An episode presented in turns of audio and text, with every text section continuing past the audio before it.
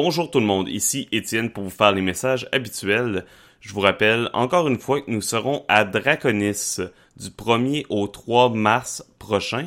On va faire, euh, beaucoup d'entre nous vont faire les jeux à la carte, donc vous êtes le bienvenu à vous présenter un peu n'importe quand pour joindre les parties proposées. Pas besoin de s'inscrire à l'avance comme pour les autres parties, c'est vraiment plus euh, libre et à la bonne franquette comme on dit.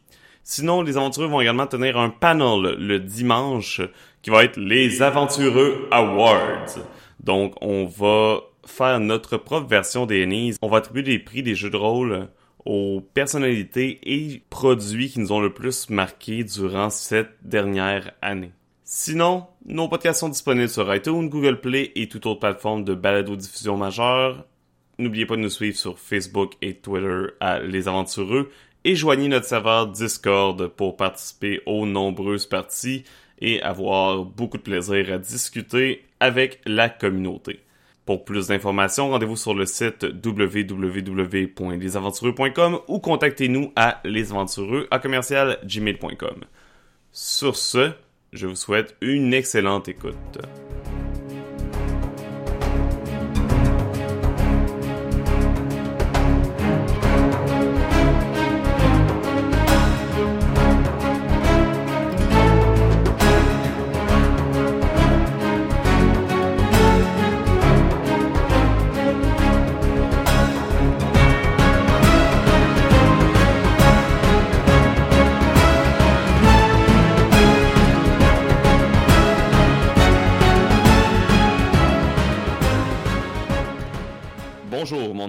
Étienne Hervé.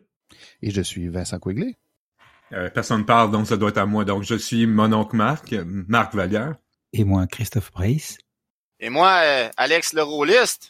Et ensemble, nous sommes les aventureux. Oui, on a Alex le rôliste avec nous euh, à notre grand désarroi. Je comprends pas pourquoi je l'ai invité ici, mais bon, euh, on fait tous des erreurs dans la vie. Euh, Haha. Il y a des anecdotes qui vont rester hors écoute.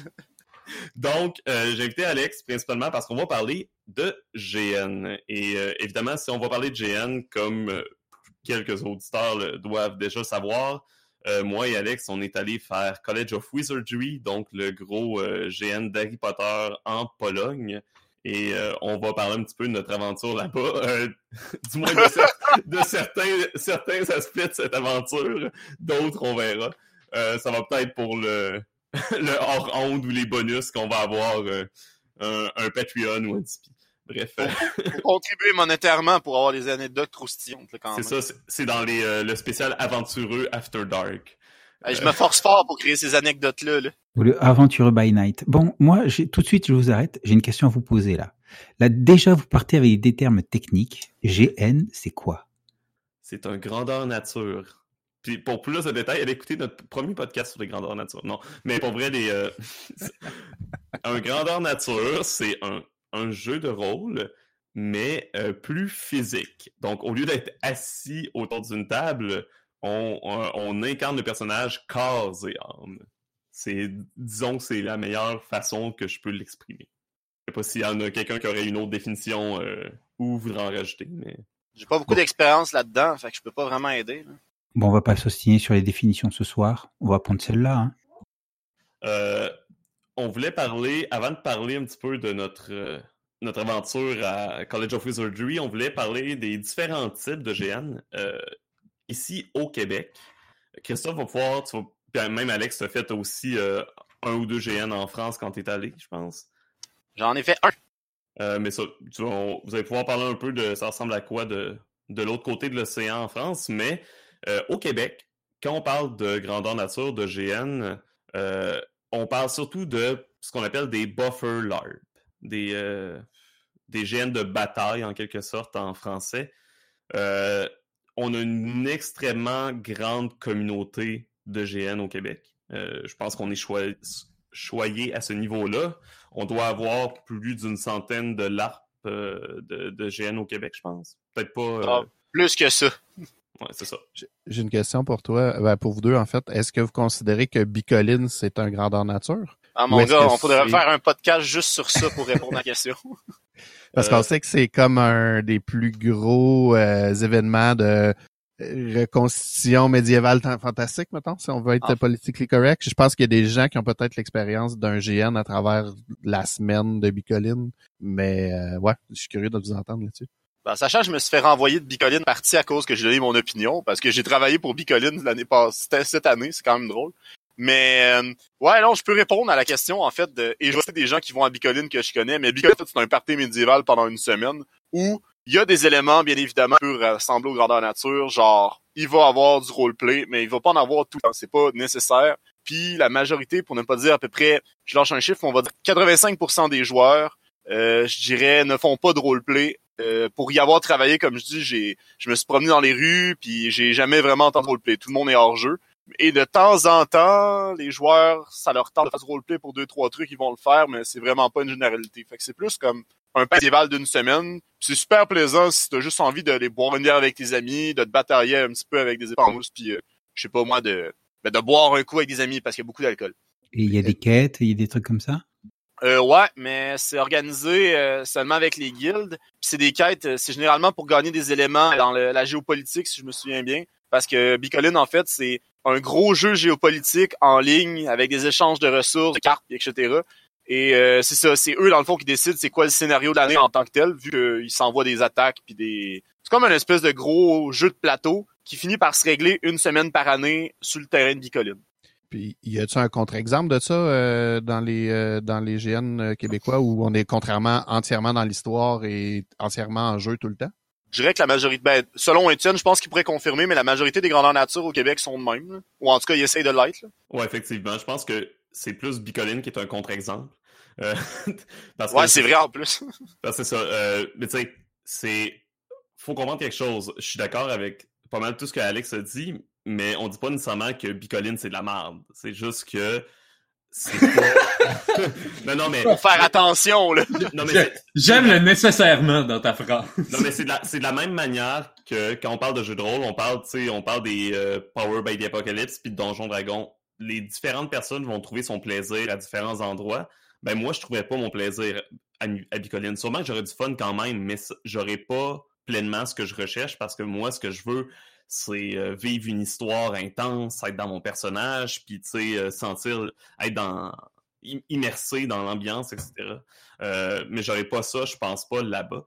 Euh, mais c'est pas, comme dit Alex, c'est pas impossible. Il y en a des quêtes, il y a des guildes qui se concentrent plus là-dessus, mais euh, faut que tu acceptes que ça va avec la réalité, que tu vas côtoyer des gens qui vont te parler, qui vont dire Hey, salut Steve, comment ça va? Euh, ça va te sortir un petit peu de ta quête.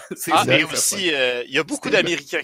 Mais tu sais, Steve le barbare, là, il a le droit de se faire dire salut Steve. Là.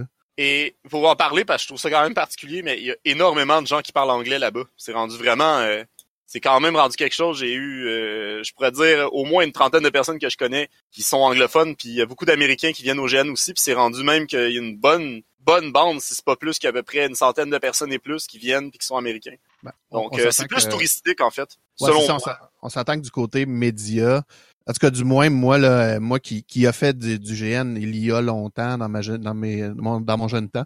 Euh, où j'avais de l'argent.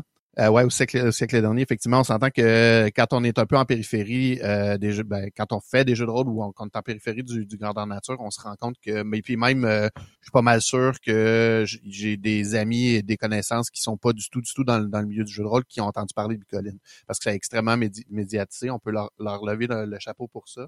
Euh, mais est-ce qu'il y en a d'autres des Moi, c'est ça, je suis curieux de savoir. Euh, si vous en avez fait quelques-uns, est-ce qu'il y en a d'autres qui, qui sont connus des, euh, des GN euh, québécois en, en restant toujours dans le qu'on appelle le buffer LARP? Là? Là, c'est sûr que. euh, ben, je vais finir d'expliquer c'est quoi un buffer LARP aussi. Oui. Euh, mais dans le fond, pour finir, juste, ça va être très rapide. Là, Buffer LARP inspiré de Donjon Dragon. Euh, le combat est beaucoup mis de l'avant. Souvent, il va y avoir, ça va être des gros systèmes de points de vie, euh, d'habilité, d'expérience, etc. Fait que c'est vraiment la structure plus classique des jeux de rôle, autant sur table. C'est vraiment des jeux de rôle sur table plus transposés en grandeur nature. Euh, les autres Buffer LARP, à part euh, Bicoline au Québec, c'est beaucoup plus. euh, on va avoir différents styles, je pense, qui va être plus euh, joueur contre environnement. Là, souvent, ça va être une, équi- une, une équipe organisatrice qui va avoir une histoire, qui va vouloir que les gens suivent, puis les gens vont embarquer dans cette histoire-là euh, en ayant soit un peu, beaucoup ou pas d'influence dessus. Ça va dépendre des organisateurs. Malheureusement, il y, a- des organisateurs que c'est du, euh, railroad euh, un peu trop, mais ça, des problèmes de design, il y en a dans tous tous les sphères de jeu, malheureusement. Euh, sinon, il y a des. Il y a aussi des joueurs contre joueurs. Donc, moi, par exemple, moi puis Alex, c'est sûr qu'on est un on n'est pas nécessairement euh, partial là-dedans, mais les deux, on va à Belenos puis on s'implique quand même là-dedans. Alex vit avec le propriétaire de Belenos. Euh, fait que Il y a aucune preuve, il y a aucune preuve de ça. Ah, J'ai des preuves.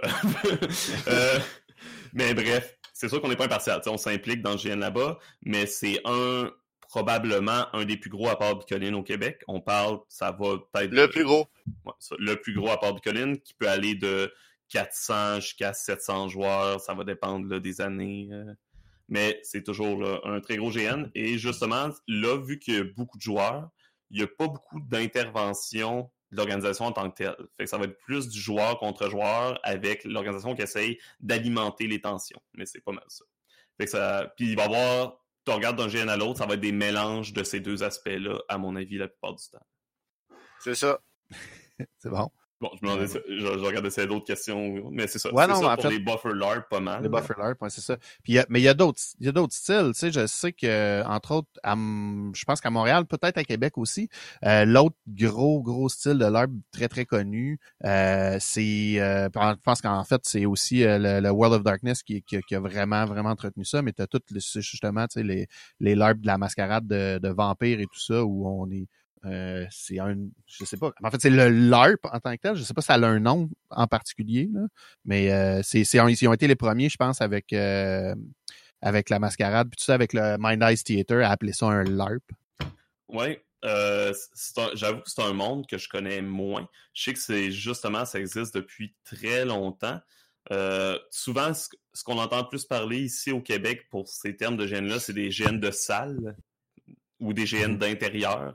Euh, souvent, ça va être des GN plus politiques. Euh, il va quand même, il peut avoir quand même là, des, des règles pour gérer les conflits et autres, mais ça va être beaucoup plus centré sur de la politique, sur des discussions en- entre personnes, entre personnages c'est souvent aussi des GN qui vont durer seulement une, une soirée, tandis que la plupart des buffer LARP qu'on connaît peuvent durer euh, deux jours. 36 heures. Ouais, c'est ça. Les, euh, ceux- Les souvent, week-ends ça, commence le vendredi, ça finit le dimanche. C'est pas tout ça. Il y en a qui sont 24 heures, il y en a qui sont euh, euh, plus longs ou moins longs. Ça va dépendre vraiment. Mais en général, ça va ressembler à ça. Là. Euh, GN de salle, moi, j'en ai fait des plus, euh, plus récents, pas des vampires. J'ai fait Absolum à Québec, que je vais parler dans un, un peu dans les autres types de GN. Mhm. Euh, je pense que Christophe, toi, t'en as déjà fait de, de ce genre de GN-là? Alors, euh, au Québec, je n'ai pas encore fait de GN, mais par contre, effectivement, en France, euh, je crois avoir fait pas mal, pas mal de GN, oui. Différents en plus.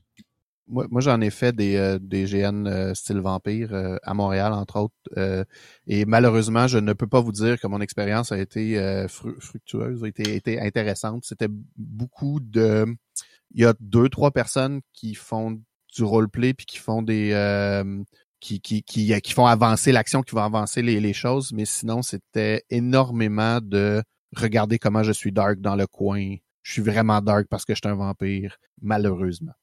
Et euh, j'en ai aussi organisé dans les années 2000 euh, en, en Beauce. Et le problème qu'on avait, nous, euh, c'est qu'on voulait pousser l'histoire, mais nos joueurs voulaient... On, a, on avait fait l'erreur, en fait, de faire le, le, le LARP dans un bar. Et ce que ça a fait, c'est que nos joueurs voulaient faire une soirée gothique. Et nous, on voulait faire avancer l'histoire, puis faire jouer. Puis c'est malheureusement les, les- de, de- de mauvaises expériences. Mais, mais je pense que c'est dommage qu'il soit pas avec nous euh, ce soir, mais je pense que Philippe en, a organisé plusieurs, puis euh, il y a de meilleures expériences que nous, en fait, avec ça. Fait que comme de quoi, comme quoi, je pense que c'est pas nécessairement un, un mauvais type de LARP. C'est juste Je, jeune naïf. Pousser les joueurs à, à, à faire de l'histoire dans un GN vampire. Oh, naïf. Eh oui, effectivement. J'ai essayé pendant un an. Mhm. Mais Je pense que c'est un des grands défis, en fait, euh, de ce type de, de, de jeu-là où ben, en fait ça, ça revient ça revient peut-être un peu à ce que tu disais Étienne euh, au niveau aussi des euh, du railroad dans les buffer LARP je pense qu'il y a aussi il peut aussi y avoir malheureusement du railroad dans les faut faut balancer ça en fait. C'est que c'est tellement ouvert ce genre de jeu là de de, de GN de, en salle que soit tu mets trop d'histoire puis les joueurs ont rien à dire puis c'est tout se passe puis ils observent une pièce de théâtre interactif ou tu te retrouves de l'autre côté où il n'y a pas assez d'histoire et personne fait rien. À vrai dire, je pense que c'est un problème dans les GN en général, dans le sens où, imaginez, tu sais, on est habitué, la part des gens qui nous écoutent sont habitués à faire des jeux de rôle sur table.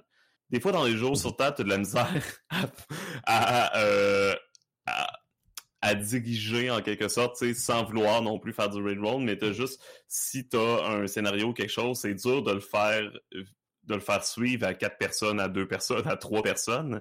Fait que imagine 100 personnes dans un euh, dans un univers, dans un scénario. C'est certain que si tu essaies de le faire suivre une histoire, si tu as de la misère de le faire faire à quatre personnes, tu vas avoir de la misère encore plus avec 100 personnes qui peuvent faire un peu tout ce qu'ils veulent. Euh, c'est drôle parce que où tu t'en vas là, moi ça m'amène à un autre style de LARP que j'ai que j'ai lu sur papier mais que je n'ai pas j'ai pas eu l'expérience encore qui, qui, qui je sais pas s'il y en a au Québec.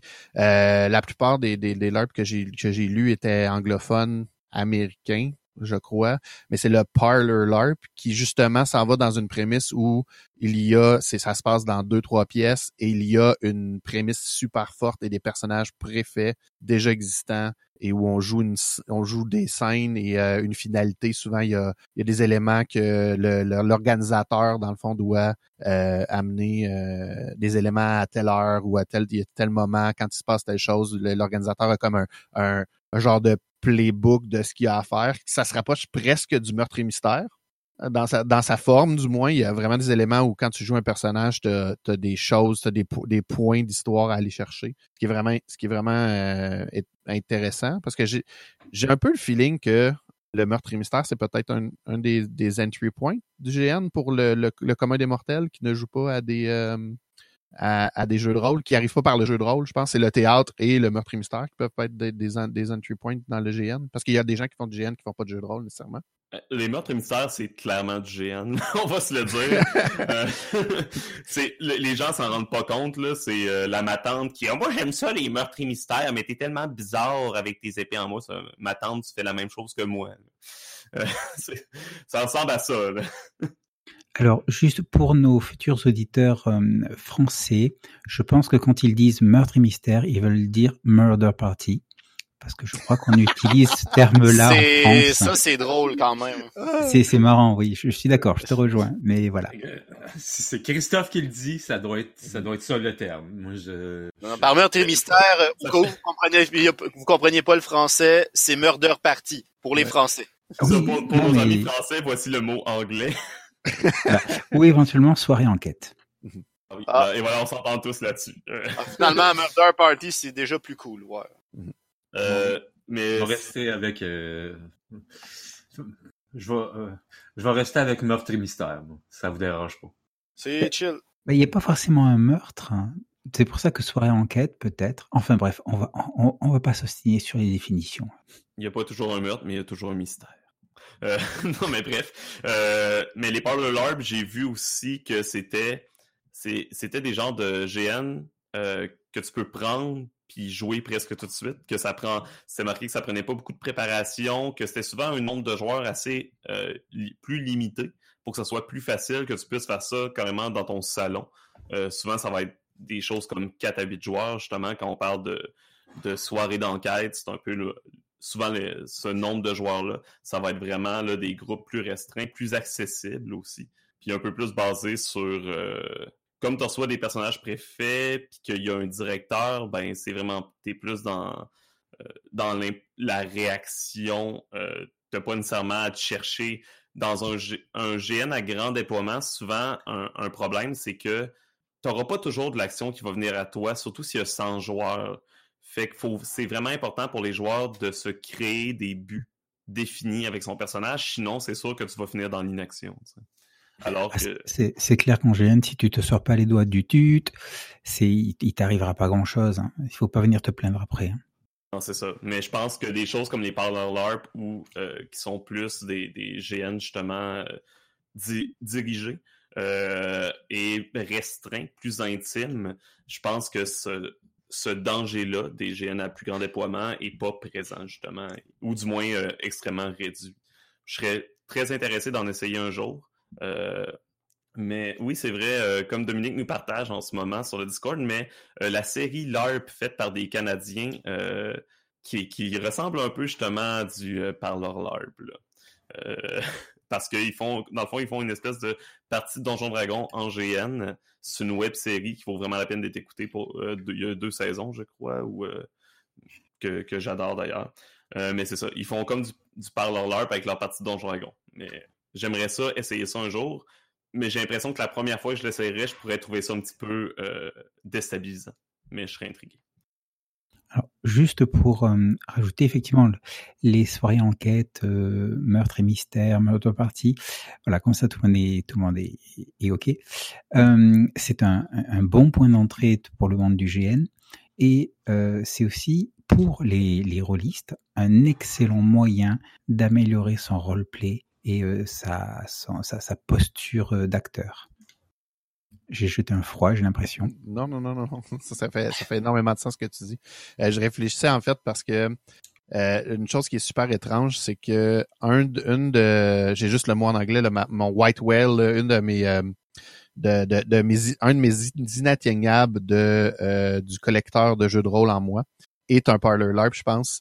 Euh, est considéré comme un parlor LARP. C'est euh, un jeu de Luke Crane qui a été euh, qui a été euh, socio-financé, euh, qui s'appelle Inheritance, qui est un il, se nomme comme un Viking Funeral LARP qui peut justement être joué euh, en convention et qui peut être joué euh, avec quelques joueurs où tu joues la famille d'un Viking qui est mort.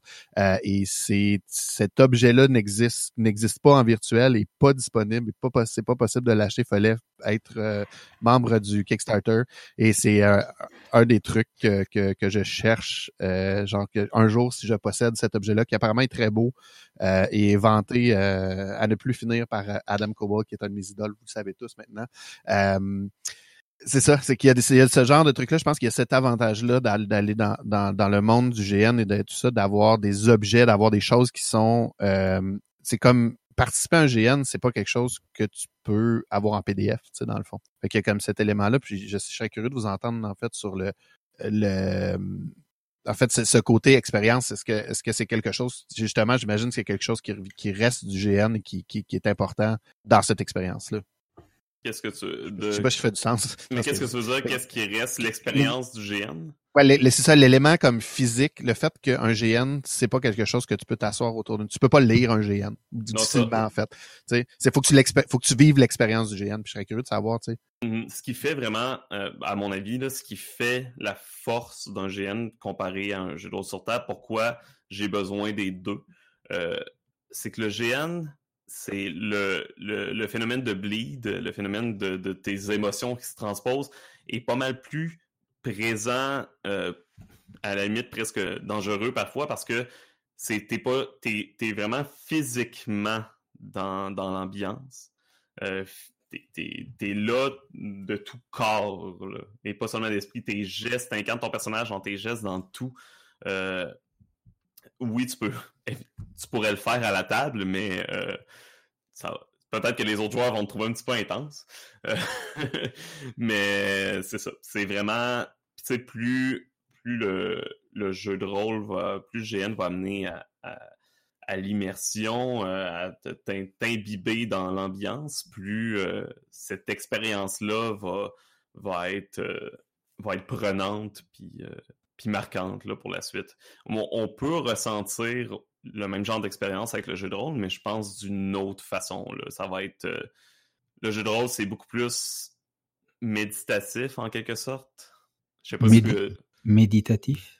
Tu es sûr de ton mot? C'est plus cérébral, du moins, je pense, le jeu de rôle. plus cérébral. Ah oui, oui, certainement. Puis euh, en jeu de rôle, il y a, il y a, il y a, il y a, une, il y a des interfaces. Il y a les dés, il y a la feuille de personnage, il y a il y a, y a le fait que tout, tout est dans l'imaginaire, tout est dans la description, alors qu'en GN, ben, la description, elle est, sous, elle est sous tes yeux, donc euh, tu, tu vis le moment.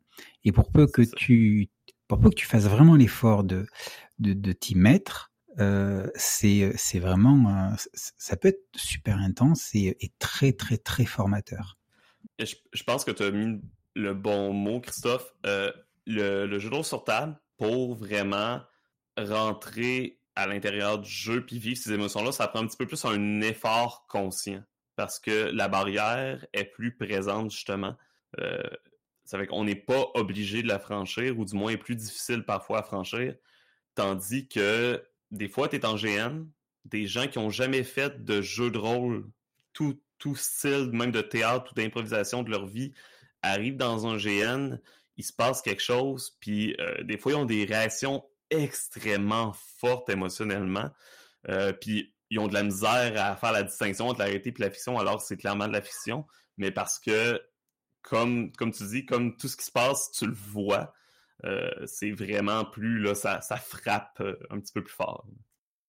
J'ai euh, une question et euh, un, une expérience à vous partager, en fait, en lien avec ça, justement.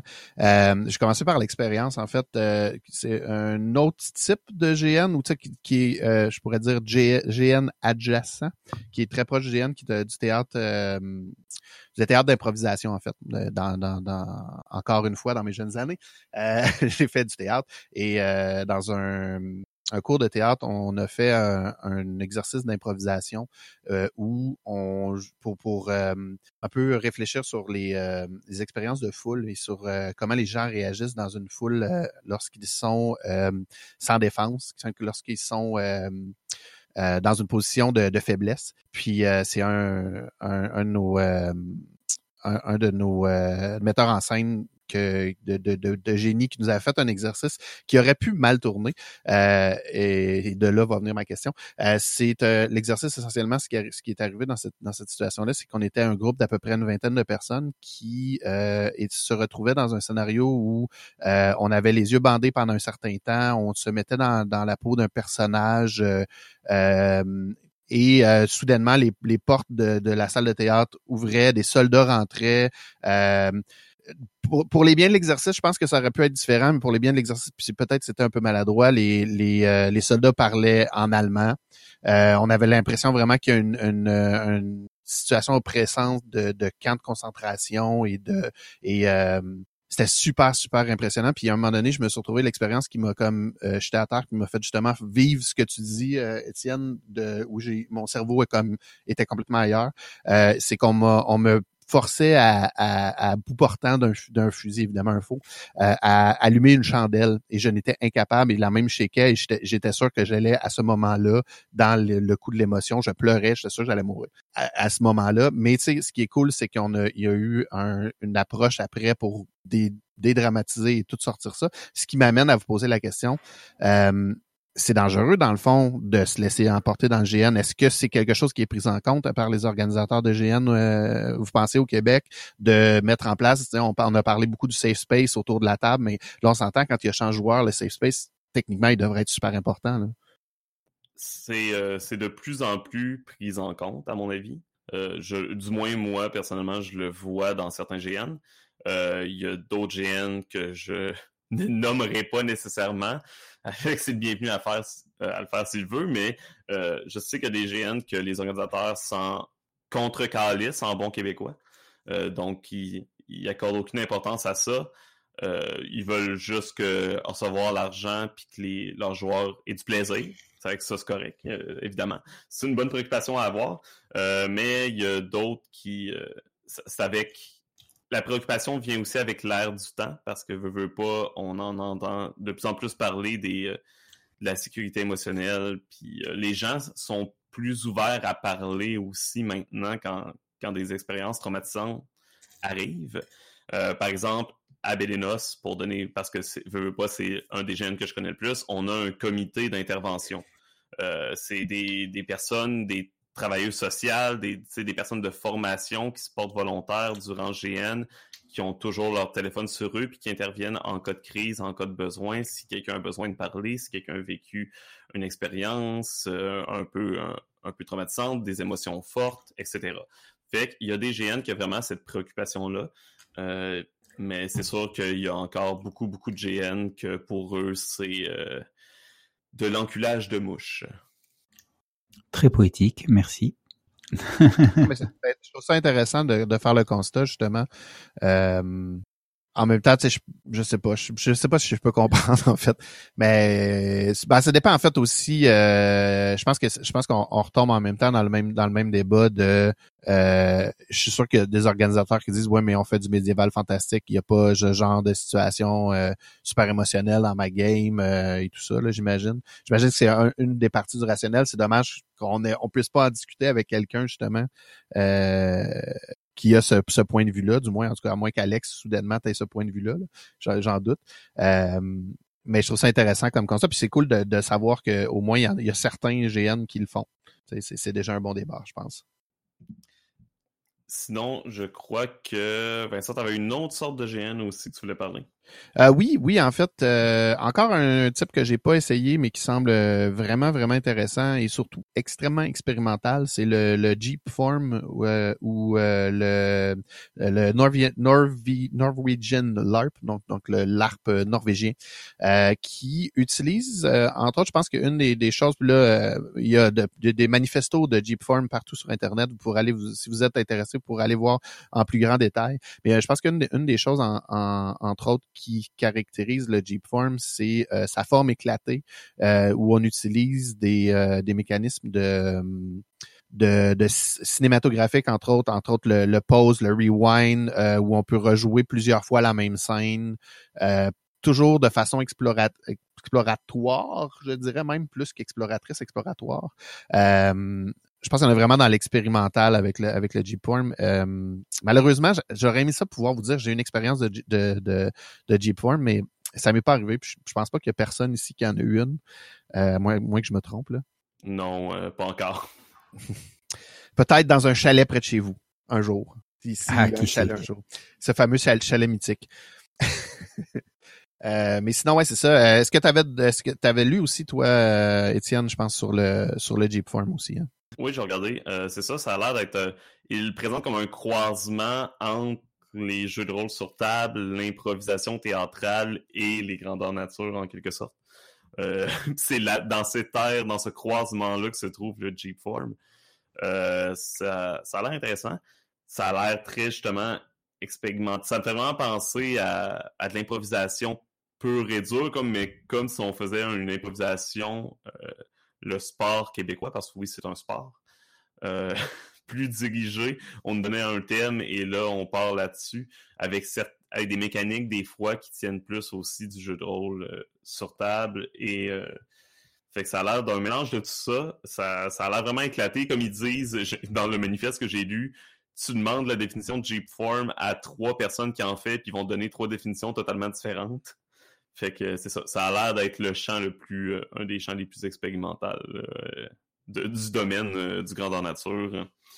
Euh, pour ceux Yo. qui ont. Oui, vas-y. non, non, non, vas-y, fi- fini. Je sais pas, Christophe, avait- vas-y, allez-y. Moi, je vais juste dire, comme par exemple, Before the Storm qu'on a joué ensemble, puis que les gens peuvent écouter, ça pour moi, ça serait presque plus du domaine du GN que du jeu de rôle sur table ou entre un entre-deux en quelque sorte. Si tantôt on parlait de Parlor puis je me demandais est-ce que ça est-ce que Before the Storm pourrait s'inscrire là-dedans si on joue si on jouait vraiment tu sais, euh, à, la totale autour d'un feu, on donnait nos cartes en main, etc. Tu sais, Il y, a- a des jeux de rôle euh, sur table qui sont vraiment à la limite de ces justement de ces domaines euh, du canton nature. Là.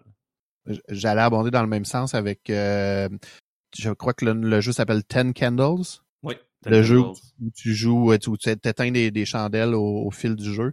Euh, je sais que, ah, mais là, je trouverais plus le, euh, merde, je me trouvais plus le nom. J'en avais un, j'en avais un que je voulais jouer justement, possiblement en, en convention qui nécessitait entre autres de donner, euh, d'avoir un poignard et de poignarder la feuille de personnage d'un autre joueur lorsqu'on décidait qu'il y allait avoir un combat entre les deux, où il y avait justement des props. Ça, je pense qu'il y a moyen d'amener le GN, euh, le, le, le jeu de rôle vers le GN. Euh, je pense qu'il y a certaines tables, il y a décidément certaines tablées qui se, qui se déguisent. On le voit même sur YouTube, je pense. Euh, il y a, des- il y a des- décidément certaines tablées qui font des accents, qui se déguisent, qui font, euh, qui vont chercher des éléments du GN vers le, pour l'amener vers euh, le jeu de rôle et vice versa, je pense. Mhm. Alors pour ma part, pour pour ceux qui sont intéressés d'approfondir un peu tout ce qui tourne autour du DGN un petit peu particulier, euh, surtout qui diffère de, de ce qu'on pourrait considérer comme le classique médiéval fantastique euh, à la Donjons et Dragons, euh, je vous conseille d'aller sur le site electro-gn.com euh, et il parle de Nordic LARP, il parle de théorie, il parle de pratique, il parle de technique, il parle de sécurité émotionnelle ou, ou physique. C'est un, un excellent site sur, sur le GN. Merci beaucoup pour ce lien, Christophe. Euh, aussi, au Québec, on a euh, un qui s'inspire un peu d'ElectroGN, euh, le calendrier du GN, calendrier GN du Québec ou calendrier. C'est le calendrier du GN. Merci, calendrier du GN. Bref, qui peut avoir, là, ils, ont, ils, ont, plusieurs petits, petites définitions de toutes ces différentes formes de GN-là et de, de, plein de termes techniques du milieu qui peut être intéressant. Et si j'ai bien checké, c'est le calendrier gn.ca. Puis tant qu'à être dans les liens, euh, on parlait de, de Jeep, Jeepform et de l'ARP norvégien, nordiclarp.org et le vraiment le centre de tout ça, de toutes les informations sur le Jeepform. Mm-hmm. Fait que c'est quelques liens pour vous pour vous euh, vous embarquer. Moi, j'ai une question, encore une question. je suis j'ai des questions ce soir. Euh, en fait, une des raisons pourquoi j'ai arrêté de faire du, du, euh, du buffer LARP en tant que tel, euh, c'est euh, une raison monétaire. Euh, on s'en, ça le cachera pas, ça coûte quand même assez cher de faire du GN. Ça dépend quel type. Ça dépend vraiment, dans le fond, si on y va dans le médiéval fantastique, faut dire pour, pour que je parle que je connais, parce que je suis quand même gros dans le médiéval fantastique. C'est sûr qu'un costume médiéval fantastique peut coûter cher il y a des moyens pour que ça coûte pas cher, mais c'est sûr que on se retrouve à aller dans les friperies, on se retrouve à utiliser diverses techniques pour avoir à payer moins cher, emprunter du stock aussi, ça fait. Mais tu sais, il faut penser ça d'une euh, autre vision. faut regarder ça, exemple, euh, à quel point, exemple, tu sais, une fin de semaine de camping avec tes chums te coûte cher, avec tes amis, ou euh, juste aller au bar une soirée, comment ça te coûte. Tu sais, Belenos, pour l'exemple, coûte 45 dollars pour la fin de semaine. Bien entendu, ça compte pas la bouffe, ça compte pas le costume non plus puis il faut que tu amènes ta tente pour dormir ou tu dors en jeu. Mais tu sais, c'est quoi 60 dollars dans une dans un mois ou deux? C'est sûr que c'est beaucoup d'argent pour certains, mais je dirais que c'est quand même un tu sais, c'est un café que tu économises euh, par jour pendant un an, puis tu le payes quand même facilement ton GN. Et certains gardeurs nature, en plus, te permettent de faire du bénévolat pour pouvoir payer ton entrée, dont Belenos, dont plein de GN où tu peux arriver un petit peu plus tôt, euh, aider ici et là, puis ça réduit ton coût d'entrée, ou même ça te le paye au complet, comme c'est possible à Bélé. D'ailleurs, moi euh, moi puis Étienne, on fait ça assez souvent. Et pour ce qui est de l'équipement, c'est, c'est, c'est, il faut avoir un point de vue d'investissement, c'est-à-dire tu achètes les, les éléments au fur et à mesure, tu complètes, etc., euh, etc. C'est, c'est clair que euh, se dire je vais faire un premier GN, je m'équipe complètement de A à Z avec du super équipement, ça va te coûter une blinde. Mais, euh, mais si tu commences euh, petit, si je puis dire, et que à chaque euh, GN, à chaque pré-GN, tu rajoutes un nouvel équipement, eh bien finalement, avec le temps, moi je sais qu'il y a des, des, des tenues, ça fait euh, j'ai une tenue, ça fait 20 ans que je l'ai, quoi. Je, je l'entretiens, tout ça, et puis euh, elle me tient toujours. Pareil. J'ai des costumes qui datent de quand j'ai commencé les gardeurs nature, quand j'avais 15-16 ans, j'en ai 26. Donc, je veux dire, des tenues, ça doit faire au moins 10 ans, si c'est pas plus que je les ai. Puis même que la première tenue grandeur nature que j'ai eue, moi j'ai eu de la chance, mes parents se sont mariés en médiéval et euh, c'était le costume de mariage de mon beau-père, tu sais. J'ai eu de la chance, mais tu sais c'est ça, j'ai j'ai encore la chemise, j'ai euh, plus le pantalon, mais tu je veux dire j'ai encore des éléments de ces costumes-là que je porte actuellement avec personnage. Fait que tu sais, c'est une question euh, de débrouillardise. Puis sous question, est-ce que ça vous a amené à, prendre des, des, des, des, j'ai juste le mot en anglais, des crafts. Est-ce que vous avez appris à, faire vos propres costumes, euh, genre à faire de la cote de maille ou des trucs comme ça? Moi, personnellement, euh, je suis vraiment mauvais là-dedans. Moi, j'encourage les artisans énormément. Alors pour ma part, oui, euh, je j'ai fabriqué mes propres armes, j'ai fabriqué, j'ai essayé de me fabriquer une cote de maille, mais c'est ça prend du temps, c'est chronophage, c'est horrible. C'est très long. me, me me coudre une cape, euh, ce genre de choses, oui, tout à fait, tout à fait. On, fait un petit peu de débrouille aussi à droite et à gauche.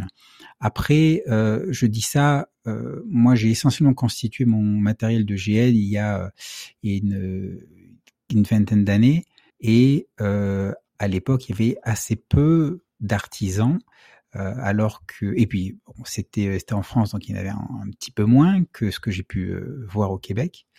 Donc euh, donc oui effectivement bah, tu développes des compétences pour euh, pour t'en sortir. Puis je mm -hmm. pense que tu amènes un point, il y, a une, il y, a quand même de la belle débrouillardise aussi au niveau des euh, de, de, petites compagnies qui sont parties au Québec. Je pense qu'on est chanceux pour ça aussi. Là.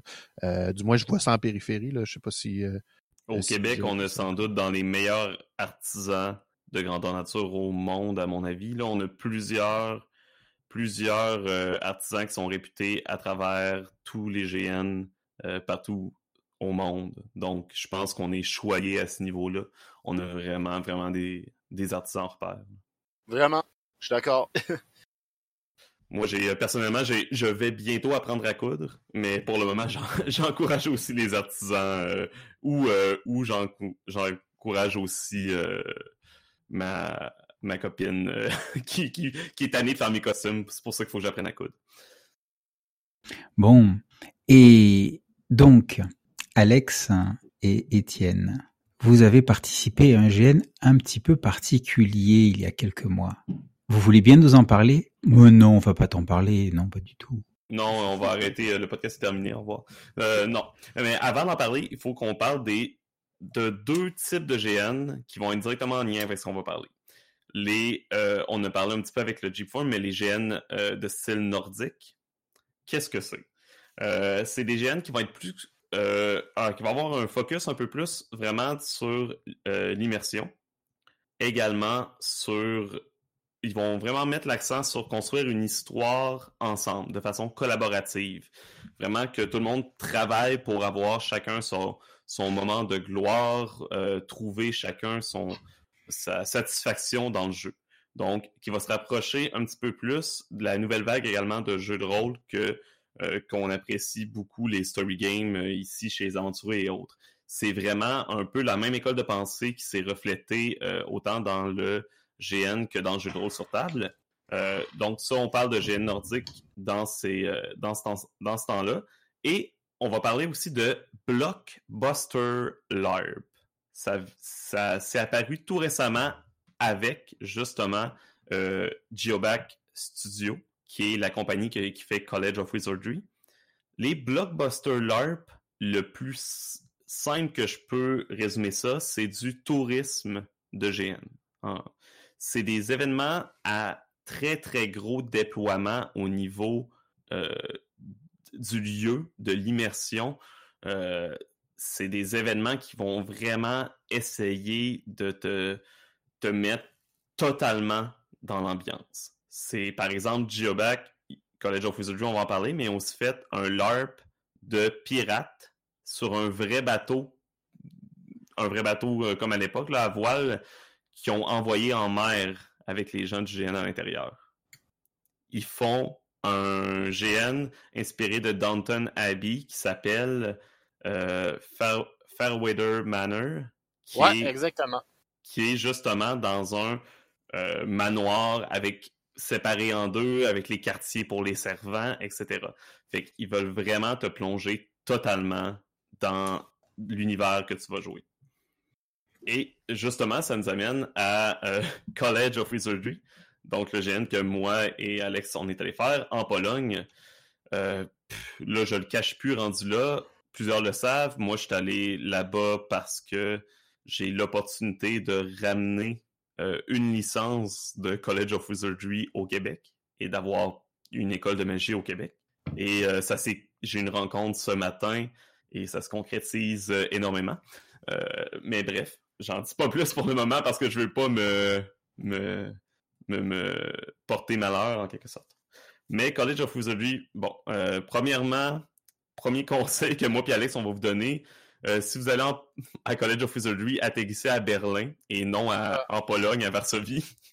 On va être gentil, tu sais, je veux dire, je suis quelqu'un de modéré dans la vie, mais je vais dire que le train en Pologne, c'est un petit peu... Euh, tu sais, je veux dire, les Polonais ont de mauvaises expériences avec les trains en général, là, surtout... Euh, en tout cas, mais bref, tout ça pour dire, le train, c'est de la grosse merde. On va, on va être très limite. C'est de la grosse dompe. De la dompe, je dis. c'est ça. Fallait que je le dise. Le, le train en Pologne est de la merde. Ouais, euh, je, je plus sois cette affirmation. on a réussi à se rendre jusqu'à là-bas. On est arrivé en avance euh, au château de Choha. Magnifique. Euh, dans le fond, pourquoi Chiobak, c'est une compagnie du Danemark, si je ne me trompe pas? ou des Pays-Bas, mais je pense que c'est du Danemark. ils font ça en Pologne. puis c'est pas le seul événement. C'est un mix, ben.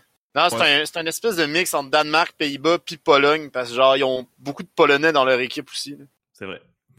Mais ils font ça en Pologne parce que là-bas, les châteaux euh, sont privés. Ils appartiennent pas au gouvernement, ils sont pas protégés. Fait que c'est plus facile de, de, louer un château pour faire un événement. C'est sûr que le gros coût de l'événement, parce qu'on se le cachera pas, c'était 600, le plein prix, c'est 600 euros pour euh, du jeudi au dimanche. Ouais, faut compter quand même que le jeudi, t'arrives et tu joues pas. Ben, tu, Attends. tu joues le soir. Ouais, ça, tu joues le soir. Fait que, tu joues une soirée. Fait que c'est sûr que, ouais, c'est ça. C'est ça. 600 euros, euh, c'est sûr que c'est logé, nourri, etc. Mais c'est 600 euros, sans compter le coût du voyage. Donc, euh, c'est un événement très, très cher. Très peu accessible très cher. à cause de ça. Euh, c'est ça. Le prix n'est pas accessible, mais l'événement en tant que tel, toutefois, c'est euh, c'était c'est plus de ça que je veux parler. On parlera pas nécessairement de l'organisation parce que euh, c'est pas tout le monde que ça va intéresser, mais si jamais vous voulez en, savoir plus sur comment était l'organisation, vous allez jamais demander, mais c'était parfait. Le, le château, on l'a monté en un après-midi à peu près. C'était magique, c'est le cas de le dire. Mais comment ça se passe l'événement en tant que tel? C'est ça qui est cool. Premièrement, le GN, moi et Alex, on va pouvoir vous le dire, il a commencé avant qu'on arrive là-bas. Ouais, définitivement. Ouais, on peut dire ça ainsi. Ça va être compliqué pour le monde de comprendre, mais je pense que Étienne va être capable de mieux l'expliquer que moi. Là. Dans le fond, euh, comment ça marche? Nous, on est arrivé en retard, on s'inscrit en retard, fait qu'on n'a pas eu tout le processus. Mais normalement, tu réponds à un sondage. Euh, est-ce que dans ce sondage-là, tu vas décider est-ce que tu crées un personnage ou est-ce qu'il t'en envoie un préfet? Dans les deux cas, tu vas avoir une espèce de coach, de quelqu'un qui va t'aider à construire ce personnage-là et à l'intégrer euh, au jeu, à l'univers du jeu, puis aux autres personnages également. Et c'est vraiment comme un canevas de personnages. Si tu décides que finalement le, personnage préfet que tu as reçu t'intéresse pas vraiment, si tu arrives à l'événement et tu joues complètement autre chose, ça dérangera personne. Parce que eux, tout ce qu'ils donnent, c'est une première lettre pour ton prénom puis un nom de famille. Le reste, c'est plus ou moins important.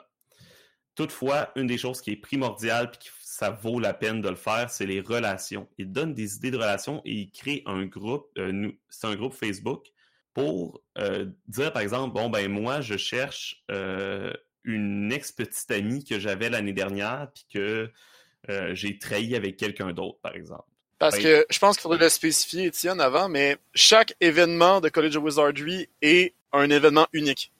Oui, c'est vrai. Très important de le spécifier. Dans le fond, c'est... Dans le fond... Ouais, je peux-tu l'expliquer? Oui, vas-y. Pas de stress. Dans le fond, euh, chaque événement... Puis ça, c'est un truc que j'ai compris à la fin, en fait. Mais chaque événement de College of Wizardry, on pourrait voir ça un petit peu comme un univers parallèle. Chaque nouveau GN, exemple, nous, on était à College of Wizardry 18.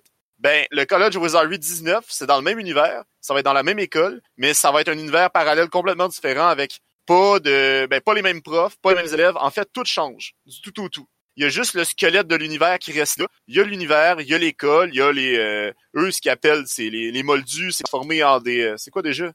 Euh, mundane. Des mundanes, ouais, c'est ça. Mais bref, c'est le même univers, c'est juste une école complètement différente. Fait à chaque fois qu'on se crée un personnage pour College Wizardry ou qu'on en incarne un, ça va être la seule fois qu'on va l'incarner. Donc, tout ce qu'on crée à côté du personnage, c'est vraiment juste pour le GN. C'est pas euh, c'est pas quelque chose qu'on va créer pour que ça dure parce que le personnage à la fin de cet événement-là, il n'existe plus. Techniquement. C'est un peu déprimant, je m'en suis rendu compte après coup, mais c'est ça que ça, ça rend encore l'événement encore plus intense parce que tu te dis vivre à 100% ce que mon personnage a à vivre. En tout cas, je te laisse continuer, mais c'est important de le mentionner. Mais non, tu l'as très bien expliqué. Puis c'est quelque chose de très différent par rapport aux GN qu'on connaît ici. Euh, même les GN plus expérimentales au Québec, c'est pas mal toutes des GN à progression les gens vont jouer leur personnage des fois sur 8, euh, 10 ans.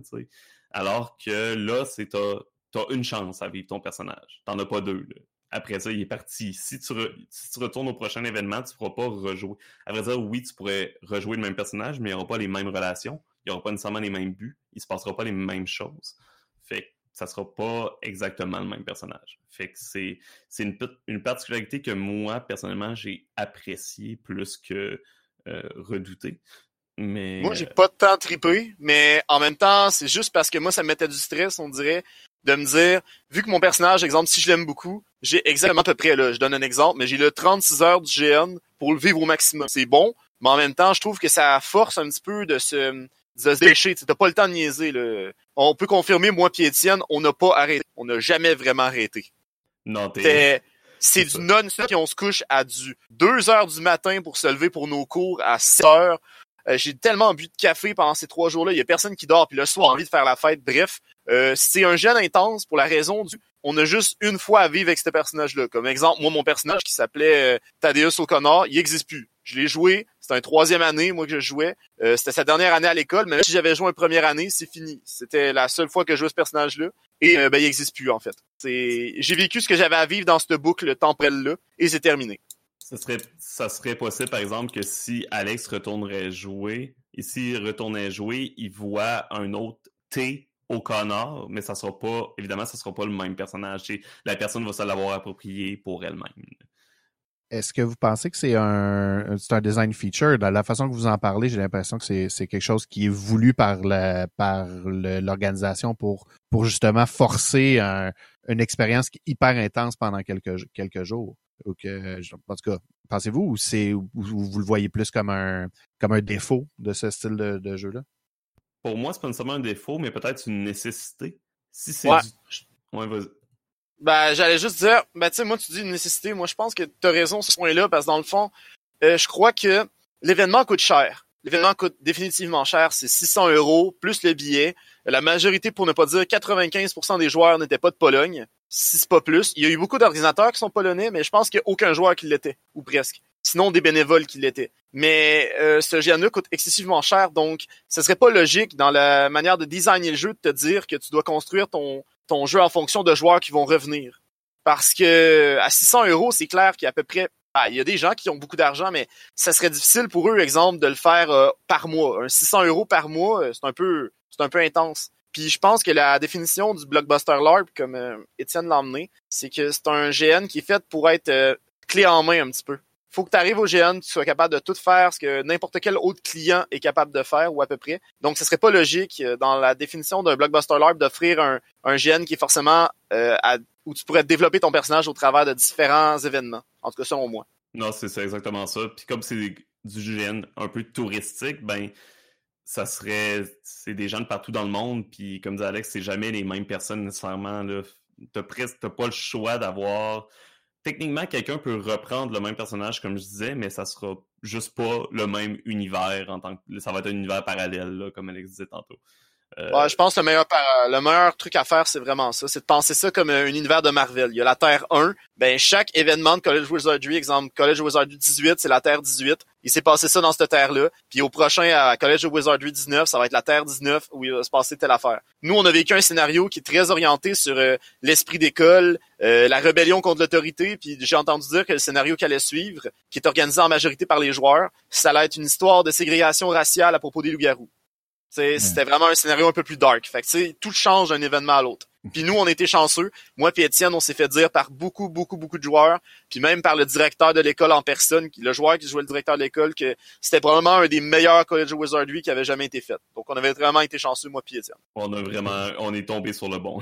ah ouais, non, mais c'est, c'est, c'est, c'était, y a pas de mots pour décrire à quel point c'était fourrette dans le ghetto, là.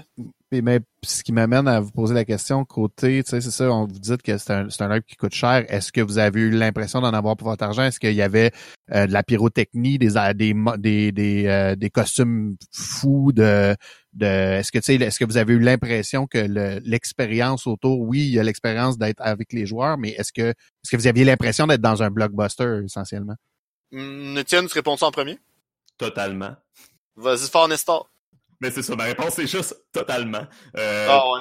Euh, écoute, tu sais, quand tu dis que tu te promènes dans la bibliothèque t'ouvres la bibliothèque puis ça amène dans des escaliers en colimaçon, en... que il y a des passages secrets partout.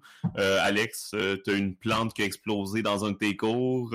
ah, c'était fou, Red. Genre, je m'y attendais pas, puis on fait exploser une plante. Mais genre, pas exploser une plante, genre un petit porc, un gros crise de porc. Fait qu'on avait le droit de dire notre formule magique, puis de faire exploser des trucs. Puis moi, je peux le dire, je vais le répéter, puis je vais le dire toute ma vie. Le 2000 dollars que ça a dû me coûter ce voyage-là au total avec le billet d'avion et tout, c'est le 2000 dollars que j'ai le moins regretté d'avoir dépensé de toute ma vie. Chaque, chaque euh, chaque sou mis dans ce voyage-là était le, les sous les mieux dépensés que j'ai jamais fait de ma vie. T'as vraiment l'impression, c'est vraiment un clé en main total. T'es, puis je veux dire, c'est malade. Pour peu que tu t'intéresses au jeu, pour peu que tu as envie d'y participer, puis que tu as envie d'y croire, c'est la meilleure expérience que de GN que tu pourras pas vivre. Mais nous, comme je dis, on a vraiment été chanceux. On est tombé sur un événement qui avait l'air particulièrement génial.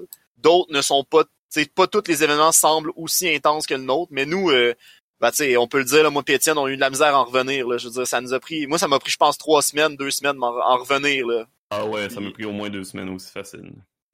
C'est dur, c'était off non, c'était l'argent vaut totalement la peine. La bouffe était très bonne, euh, l'événement en tant que tel, les décorations, c'était fou raide. Euh, les maisons parce qu'on avait toute une salle où chaque notre maison pouvait se reposer, c'était super bien décoré, nos chambres étaient très confortables.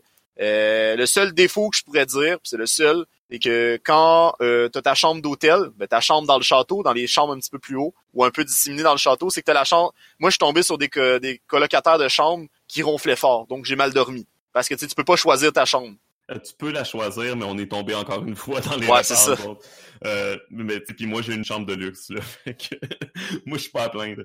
Euh, mais non c'est ça, c'est sûr que c'est c'est c'est vraiment c'est magique, c'est le cas de le dire là. Il y avait toutes sortes de choses. Euh, ils ont, on a vu leurs costumiers là, ils ont du stock. Ça je pense que j'ai encore la photo pour vrai. Genre, c'était débile. Ils ont, ils, doivent avoir des, ils ont plus de costumes, je pense, qu'une compagnie de théâtre. En même temps, c'est une compagnie eux-mêmes, ça fait du sens. Mais c'est sûr, ils ont accumulé aussi, là. C'est leur, je pense, sixième peut-être année qu'ils font ça, là, si c'est pas plus. Euh, mais c'est ça. Ça paraît qu'ils ont, ont l'expérience. Euh, Puis, je voulais parler aussi des, euh, des règles? Mais je sais pas si ça répond pas mal à ta question, Vincent. Oui, exactement. Je suis vraiment même euh, impressionné. Je suis, je suis, content en fait de savoir que. Mais en même temps, comme on, comme on le dit, c'est ça, si ça coûte cher en quelque part et c'est une compagnie, j'imagine, qui est quand même lucrative. Là. Je pense qu'il y a un but de faire de l'argent avec tout ça.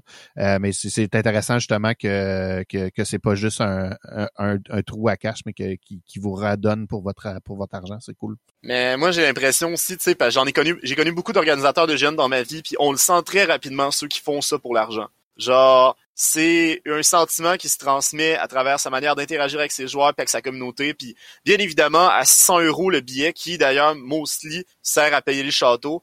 Euh, la majorité des joueurs, des organisateurs étaient polonais. Donc, c'est sûr que pour eux, tu fais le transfert euh, euro versus, euh, c'est quoi déjà les, les?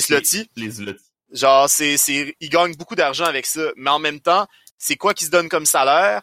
C'est des événements qui durent euh, trois jours. Après ça, ils ont des pauses. Tu sais, je veux dire, ça, moi, je crois pas honnêtement que c'est si lucratif que ça. Très honnêtement. Je crois qu'ils font sûrement un salaire correct, qu'ils arrivent sûrement à vivre de ça, mais de là à dire qu'ils sont enrichis, j'y crois pas parce que quand j'ai fréquenté ces gens-là, j'ai vraiment senti des gens passionnés, des gens qui étaient fatigués parce qu'ils avaient travaillé fort, ils ont géré leur équipe, tu sais, c'est du monde à la limite qui méritent énormément leur salaire, puis je pense pas que c'est des gens qui ont la corvette de l'année. Un des organisateurs, il se promène un peu partout dans le monde, mais il y avait une voiture bien standard, puis je veux dire, c'était du monde simple. J'ai vraiment apprécié ça. Pour avoir vu euh, un article sur Geoback, euh, la compagnie de, même si c'est une des plus grosses compagnies au monde, sans doute, de GN, elle est loin de rouler sur l'or en ce moment.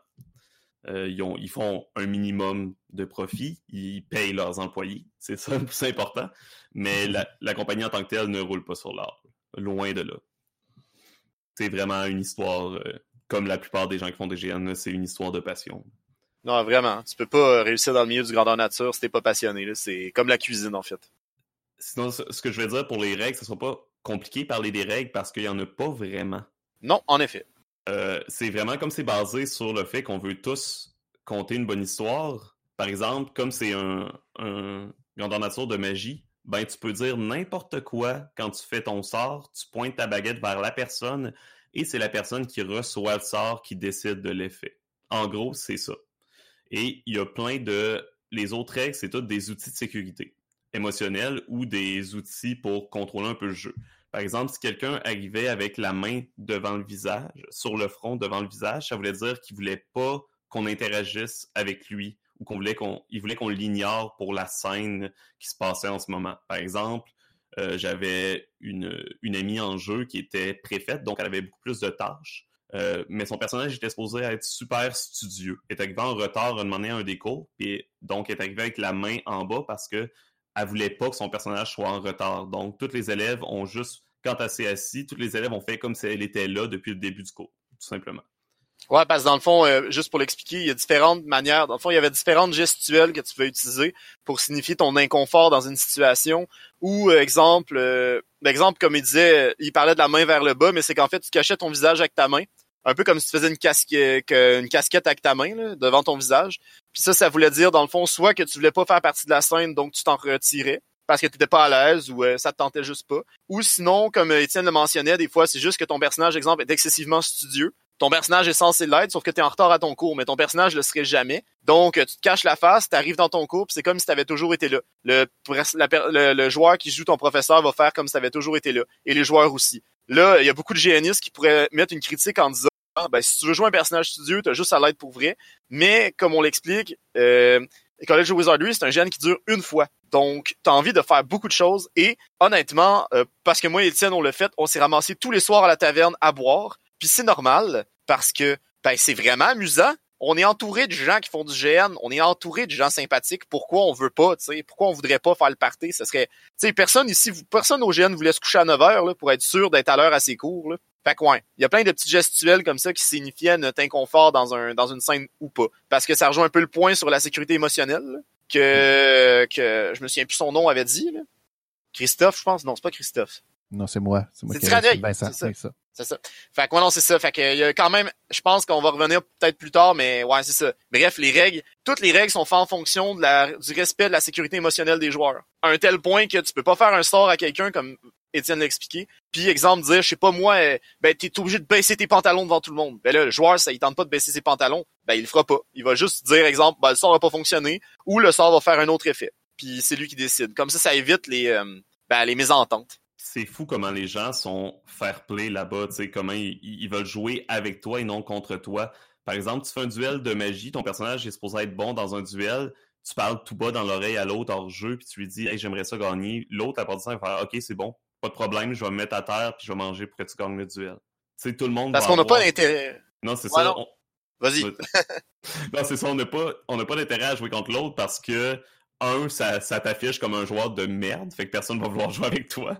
Euh, puis deux, ben ça crée du jeu pour tout le monde. Là. Que tu gagnes ou tu perdes, euh, les deux, ça va créer une nouvelle dynamique entre les deux personnages. Ça va créer du jeu pour celui qui a perdu, du jeu pour celui qui a gagné.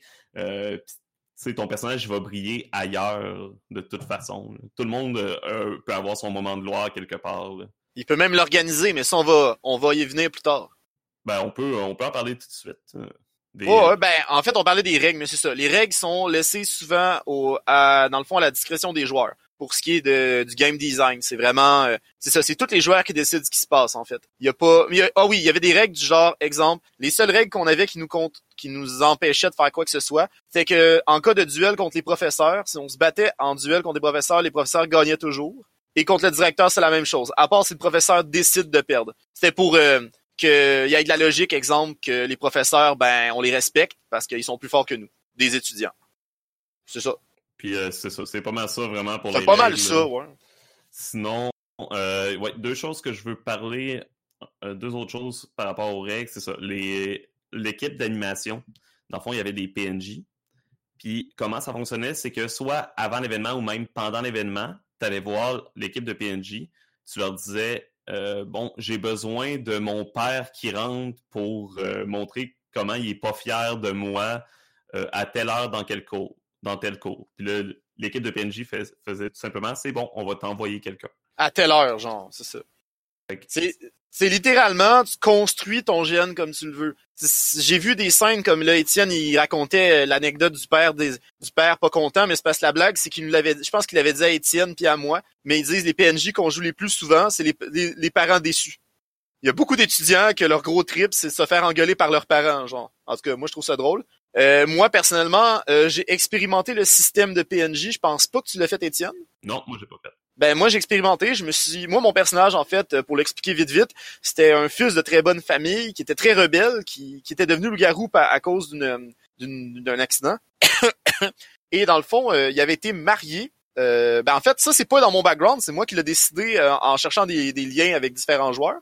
Je me suis retrouvé une demoiselle, une Australienne super sympathique qui a accepté de jouer ma fiancée, mais on était fiancés ensemble contre notre gré. Parce que nos familles ont décidé, vous allez vous marier, on est deux familles de sang pur, euh, puis ben nous ça nous tentait pas full. Fait que on a décidé de jouer le roleplay de euh, fiancé qui s'aime pas trop. Ma fiancée étant une femme très ben, très noble, était vraiment euh, elle pétait plus haut que le trou, était très vantarde, très fière, puis moi j'étais vraiment le petit rebelle. Genre je faisais des blagues, j'étais pas studieux, je disais de la merde, etc.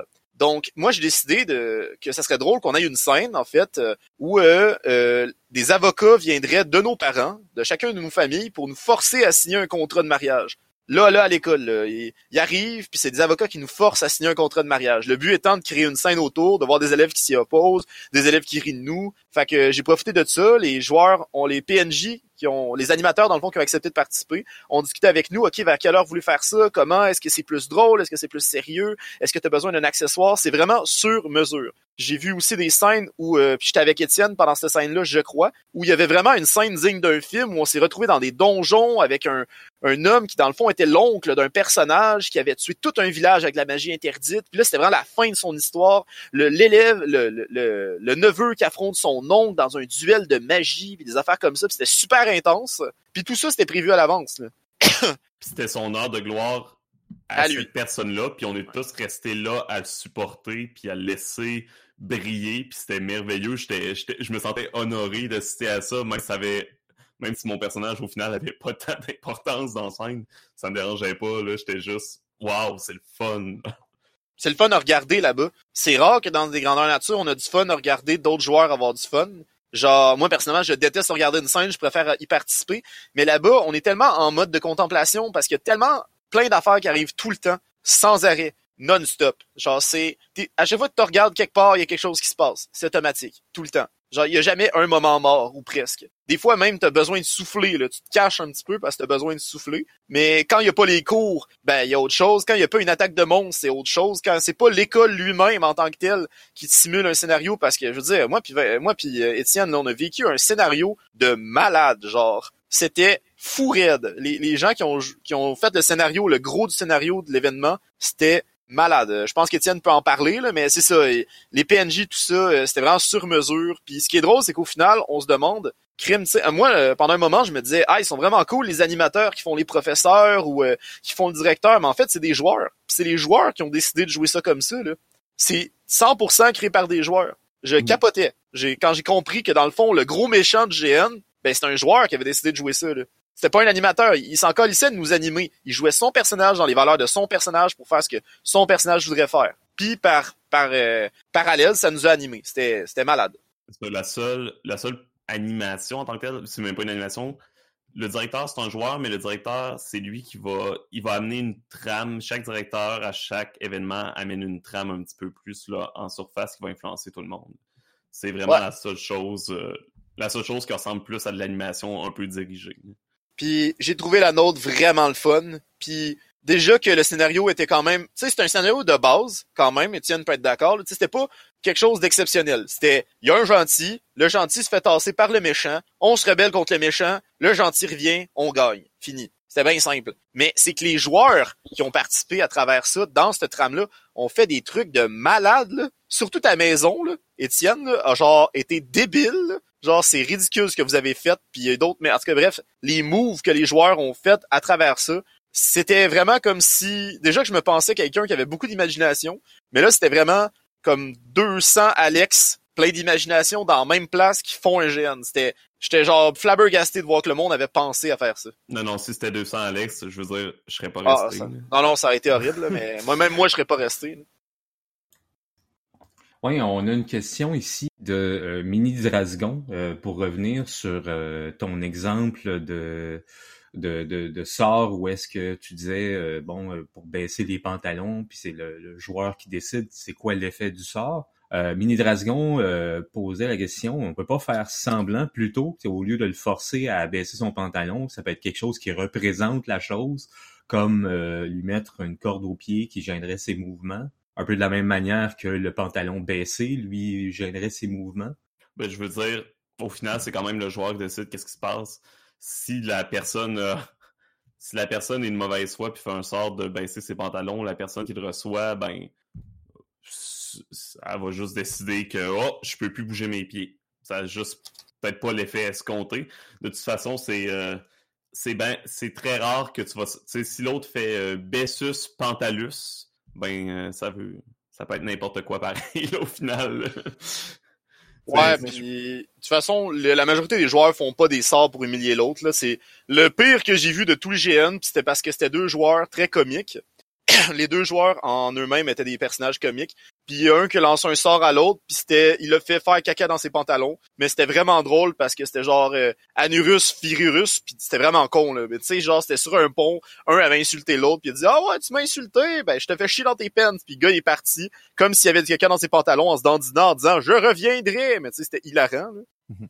Mais, Mais ça- ça l'amène la discussion de la, le- de la façon dont euh, je comprends que College of Wizardry a voulu le faire pour l'immersion, c'est de pas mettre de règles ou de mettre peu de règles, euh, mais ça l'amène à la discussion que oui, il y a d'autres GN, d'autres façons de faire où on aurait pu dire ben, euh, je prends le- le- l'exemple classique de ça, c'est le magicien qui a une balle de tennis avec des euh, des, des streamers euh, qui sont accrochés après pour faire des fireballs, tu sais. Il y a, il y a des il y a des il y a du euh, l'autre façon de faire dans le GN où on décide que ben oui on va il y a peut-être des moments où on va faire assemblant puis on- tout le monde va euh, penser que va, va accepter que tu te promènes avec une lampe de poche mais dans le fond c'est une lanterne Euh, je comprends que College of Wizardry ont décidé eux non on va être, on va être le plus raccord possible puis il y aura pas de faire semblant Ouais, Ou College of Wizardry, c'est un peu plus un. euh, je l'ai juste en anglais, là, mais what you see is what you get. tu sais. ce que tu vois, c'est ce que t'as. Ouais, ça, ressemble à ça. Mais tu sais, c'est- ça. C'est ça, oui, euh, Vincent, je pense que c'est un peu plus ça. C'est un peu plus. euh, comme il veut garder vraiment les gens totalement euh, dans l'événement, ils vont vouloir que. Tu sais, s'ils amènent un dragon, ben ça va être un gros costume de dragon. Ils prendront pas juste. une tête de marionnette qui tienne à distance en disant Oh, ok, ignorez l'animateur derrière, c'est un dragon. Les seules fois qu'ils font ça, c'est quand il y a des gros, gros costumes, il y a toujours un, animateur avec la personne qui porte le gros costume pour être sûr qu'il déboule pas les marches, puis qu'il rentre pas partout. Euh, ce qu'on appelle les esprits de Cho'a, qui sont euh, les PNJ qu'on doit ignorer. Mais sinon, euh, en général, c'est pas mal. Ce que tu vois, euh, c'est ce que tu as. Une autre chose que je voulais parler, c'était une chose qu'on n'a pas parlé, qu'on a passé par-dessus, c'est les, les ateliers. On disait justement que tu arrives le jeudi après-midi, début d'après-midi, tu ne joues que le soir. Pourquoi? Parce que l'après-midi, c'est ce qui est merveilleux, c'est des ateliers. Des ateliers qui te servent à apprendre les règles, à te préparer à jouer. Des ateliers qui te servent à connaître les autres personnages. Par exemple, moi et Alexandre, on était en troisième année de l'école. Donc, on a eu une réunion avec les gens qui étaient dans la même concentration d'études que nous, euh, dans la même année que nous et dans la même maison que nous. Ce que ça fait, c'est que dès qu'on a commencé à jouer, la personne qui est supposée être mon rival ou ma meilleure amie, ben, j'avais vraiment l'impression déjà qu'on se connaissait un peu puis qu'on était déjà amis en commençant. Ça a aidé vraiment énormément à, rendre ces liens-là beaucoup plus réalistes. Je sais pas comment tu as vécu, toi, les, les ateliers, Alex, parce qu'on n'était pas vraiment ensemble. Ben ouais, c'est ça. À College Wizardry, dans le fond, ce qui est intéressant, c'est pour que so- socialiser avant le GN ou pendant le GN, on a tout le temps quelque chose. Tu vas jamais te retrouver tout seul. Parce Parce que dans plusieurs grandeurs nature, exemple, tu peux décider d'être, je sais pas moi, euh, l'assassin qui provient d'une guilde, mais qui est pas encore installé dans le GN. Donc, ben, t'es tout seul de ta guilde. Fait que personne te connaît, puis t'as aucun lien avec personne. Mais à College Wizardry, ce qui est intéressant, c'est que tu vas avoir, un, ton année d'études, deux, ta concentration d'études, tu vas avoir aussi euh, ta maison, tu vas avoir même une, euh, une occupation, un club étudiant, comme exemple, moi, je faisais partie d'une société secrète qui, qui, étudiait la magie interdite. Puis euh, je pense Étienne était dans le club de débat. Ouais, mais le club de débat, le, club de débat, il y a même pas eu, il y a même pas eu aucune rencontre, mais Il y a eu rien, là, mais c'est ça. Pis il y a fait que, il y a tout le temps quelque chose que ton personnage peut se, se rattacher à. Euh, ça, c'est super intéressant. Mais justement, les ateliers aident un petit peu à faire les liens de ça, dans le fond. C'est qu'exemple, moi, j'étais en cryptozoologie, mon personnage. Donc, euh, j'étudie les animaux magiques. Euh, si on peut faire un, parallèle, euh, les films, les animaux fantastiques de Harry Potter, c'est exactement ça que je jouais. Je m'occupais d'animaux magiques. J'étais Norbert Dragono en français ou Nat Calamander en anglais, là, mais je jouais un personnage dans ce style-là, dans ce genre d'études-là. Et euh, on nous a tous regroupés ensemble par année. Donc moi, j'étais troisième année. Il y a trois années à College of Wizardry. Il y a euh, junior, sophomore, puis senior. Et euh, c'est ça, fait que moi, on, m'a mis avec les troisième années, puis ils ont dit, OK, bon, premier, premier atelier, vous allez vous mettre en équipe de trois, parmi votre concentration d'études, puis parmi votre année, vous allez dire, vous allez déterminer ensemble un projet que vous avez fait, exemple pendant l'année, genre, je sais pas moi, un projet d'école, puis comment ça a viré. Est-ce que ça a bien viré? Est-ce que ça a pas bien viré? Est-ce que ça, ça a créé des chicanes? Puis ensuite de ça, on a fait des ateliers de genre racontez-vous euh, une anecdote que vous avez vécue pendant vos études, ainsi de suite. Fait que ça aidait les joueurs à créer des liens entre eux avant même que le GN commence. Pour ça qu'on dit qu'en fait, avant même que le GN commence, le GN avait déjà eu lieu. Puis euh, il y avait aussi le Facebook en jeu, là. ça je sais pas si t'en as parlé. Euh, non, oui, ça c'est ça faisait partie aussi du GN avant le GN. dans le fond, avant l'événement, ils ont carrément créé une plateforme, une fausse, une fausse vraie plateforme euh, de médias sociaux qui est Cho à Book au lieu de Facebook. Fait que on avait bien du euh, drama puis des discussions là-dessus aussi avant GN qui, a aidé énormément à, créer du jeu déjà euh, avant avant d'entrer. C'est sûr, ce qui, est plate, par exemple, de ces choses-là, c'est ceux qui n'ont pas participé avant GN, des fois, se retrouvent un petit peu moins, avec un petit peu moins de liens ou de connaissances des événements récents mais euh, je l'ai pas personnellement, je l'ai pas ressenti. Ça, c'était malade. Je sais, je sais, je me répète, là, mais c'était fourrette dans le ghetto. Allô? Oui. ah, c'est ça, excusez, je pensais que le micro avait coupé. Non, c'est, moi, c'est, je pense que ça fait pas mal le tour de notre expérience, sincèrement. Là. Au final, euh, comme Alex a dit, oui, c'est cher, mais je suis pas mal certain que je vais probablement le repayer, ce prix-là, un jour pour y retourner puis je le regretterai encore une fois pas. c'est clair que je vais y retourner. Puis je vais jouer préfet ce coup-ci. Je, me permets d'intervenir sur le sujet des ateliers euh, et de revenir sur le site électrogène où ils expliquent euh, vraiment bien toute la philosophie des ateliers, effectivement ce que, ce que vous avez décrit, euh, sur, sur, sur ce que ça sert à mettre en place. Alors j'ai quelques souvenirs d'exemples qu'ils avaient donnés. Par exemple, un joueur auquel on donne une espèce de mécanisme, un, tournevis, et on lui dit, ben voilà, tu dois, tu dois démonter le mécanisme. Ok, bah il démonte le mécanisme, tout ça, tout va bien, etc. Et en fait, le joueur, ils l'ont fait commencer le GN dans un coffre, et pour sortir du coffre, ben, il fallait démonter le mécanisme d'ouverture du coffre. Et c'était ce mécanisme-là. Et donc, comme il était censé jouer une espèce de voleur capable de, de crocheter un petit peu tout, il avait tous les éléments en main. Il y a un autre exemple où, alors je suis plus très sûr de le rendre fidèlement, mais euh, une, une joueuse avait été mise dans une pièce. Elle devait pendant toute la scène euh, garder le silence et elle savait que quelqu'un allait venir et euh, il fallait que, à un moment, il se regarde intensément, un truc comme ça. Donc elle est restée genre cinq minutes toute seule dans la pièce, puis quelqu'un est, rentré dans la pièce, elle, elle était euh, tournée dos à, la porte, est arrivé, lui a posé la main sur l'épaule, il s'est retourné, ils se sont regardés intensément, et puis il est reparti. Et en fait, ce que ça a créé, c'est que euh, dès le début du GN, quand ces deux joueurs se sont se sont vus, eh bien, il y avait quelque chose qui passait entre eux, et, euh, et, et donc ça a eu des après des, des, des, effets sur leur jeu pendant le GN.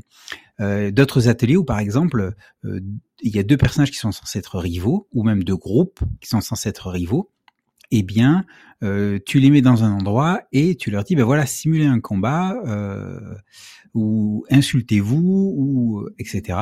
pour justement qu'ils aient une espèce de passif sur lequel ils vont pouvoir s'appuyer pour après faire leur roleplay pendant euh, pendant le GN. Voilà, il y, a plein plein de choses qu'on peut faire pendant les ateliers et qui vont en fait préparer le GN, préparer des situations pour les rendre beaucoup plus fluides, euh, beaucoup plus euh, euh, faciles à, exécuter ensuite. Oui, les, ateliers, je pense que c'est vraiment une, une, belle addition GN qui se fait en ce moment, surtout en Europe, et qui n'a pas encore totalement fait son chemin au Québec. Du moins, je pense que j'ai jamais vu encore ou presque un GN qui faisait des ateliers. Euh, récemment, il y a l'enclave euh, qui, qui, en a fait mais c'est euh, ça commence à faire son chemin. Là. Mais sinon, c'est pas mal ça. Justement, je sais pas si vous avez d'autres questions sur, sur l'événement en tant que tel ou sur notre expérience, mais non, parfait. si jamais il y a des questions euh, sur Twitch ou sur le Discord, n'hésitez pas non plus. Euh, je oui, sais que tu avais dit que tu voulais euh, implanter Québec. Est-ce que c'est dans tes projets à court terme, moyen terme, long terme? Euh, ma, ma compagnie, qui se nomme le Narratorium, va bientôt prendre naissance. Euh, disons que tout est en construction, mais je compte avoir mes premiers événements cet été, qui sera pas l'école de magie, malheureusement. L'école de magie, euh, si, tout va bien, elle va se faire plus en 2020, été 2020. Mais euh, pour le moment, disons que ça avance très bien et que euh, tout fait que surveiller le narratorium, on n'a pas encore euh, la page va s'en venir, etc. Mais inquiétez-vous pas, je vais le partager à toute la communauté. Mais oui, ça va être à, surveiller. C'est sûr que ça va se faire à Québec euh, ou dans les environs de Québec. Mais euh, je compte que je compte m'arranger, du moins pour l'école de magie, pour que ça vaille la peine de se déplacer. Euh, sinon, important, je veux le mentionner, il y a quand même déjà des GN au Québec qui essayent de changer la donne un peu, qui essaient d'amener des styles différents euh, l'enclave, euh, ce qui est, fait par euh, principalement Guillaume Bellil, qui est l'organisateur principal, un homme que je respecte grandement et que a, fait ses recherches, il souhaite amener justement un peu plus un type de jeune nordique au Québec, mais il fait de façon très progressive. Euh, sinon, il y a la studio du Yarb qui vient de faire son apparition, qui va faire du un peu du euh, American Freeform euh, à Montréal. Donc, je vais probablement me déplacer pour aller à ces événements-là. Qui a l'air, euh, ça a l'air bien intéressant. J'ai hâte de voir ça. Et il y a Absolum à Québec qui prend fin. C'est leur dernier été, dernière année. Ils font ça l'année, pas l'été. C'est un GN en salle qui au début, malheureusement, je suis allé puis je trouvais ça un petit peu trop demandant comme GN parce que c'était une semaine sur deux, puis il y avait beaucoup d'aspects qu'il fallait faire du jeu sur table entre les joueurs, entre les événements. Fait. Mais bref, maintenant, ils sont plus inspirés justement de ce qui se fait dans les GN ailleurs. Et euh, Absolum prend fin cette année, mais ils vont faire un nouvel événement l'année prochaine, donc ça va être à surveiller. Euh, je vais devoir juste mentionner que va falloir que je quitte malheureusement euh, dû au fait que je travaille très tôt le lendemain. Donc j'ai apprécié énormément faire partie de ce podcast avec les aventureux et euh, je vais devoir vous tirer par révérence. Merci Alex, bye bye. Merci Alex de nous avoir parlé de l'expérience. J'ai même pas compté toutes les anecdotes sexuelles qu'il y a eu à ce GN-là, mais bon, okay, je garde ça pour la fin. hey, bye guys. Nous, nous conclurons qu'il a bien utilisé sa baguette de magicien, bien sûr.